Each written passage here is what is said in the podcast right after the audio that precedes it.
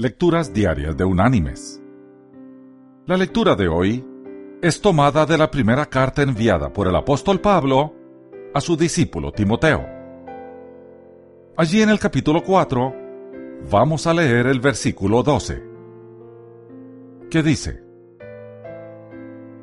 Ninguno tenga en poco tu juventud, sino sé ejemplo de los creyentes en palabra, conducta, amor, espíritu, fe y pureza. Y la reflexión de este día se llama Ejemplo.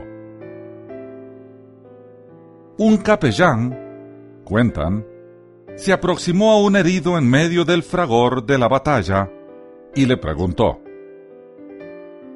¿Quieres que te lea la Biblia?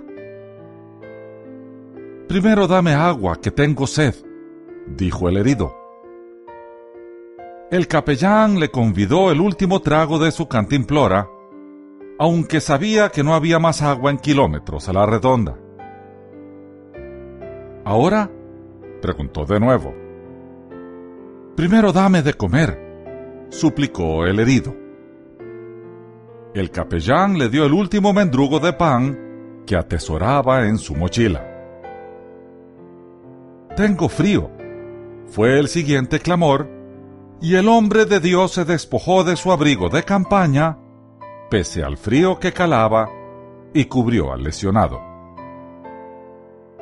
Ahora sí, le dijo al capellán, háblame de ese Dios que te hizo darme tu última agua, tu último mendrugo y tu único abrigo. Quiero conocerlo en su bondad.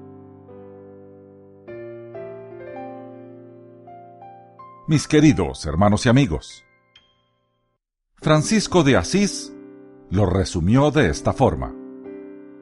Prediquen el Evangelio por doquier, y si es necesario, usen palabras. Él reconoció que aunque las palabras son muy importantes, el ejemplo que podemos dar con nuestras vidas es todavía mucho más poderoso y eficaz. Nuestro modelo es Jesús. Él vivió como predicó.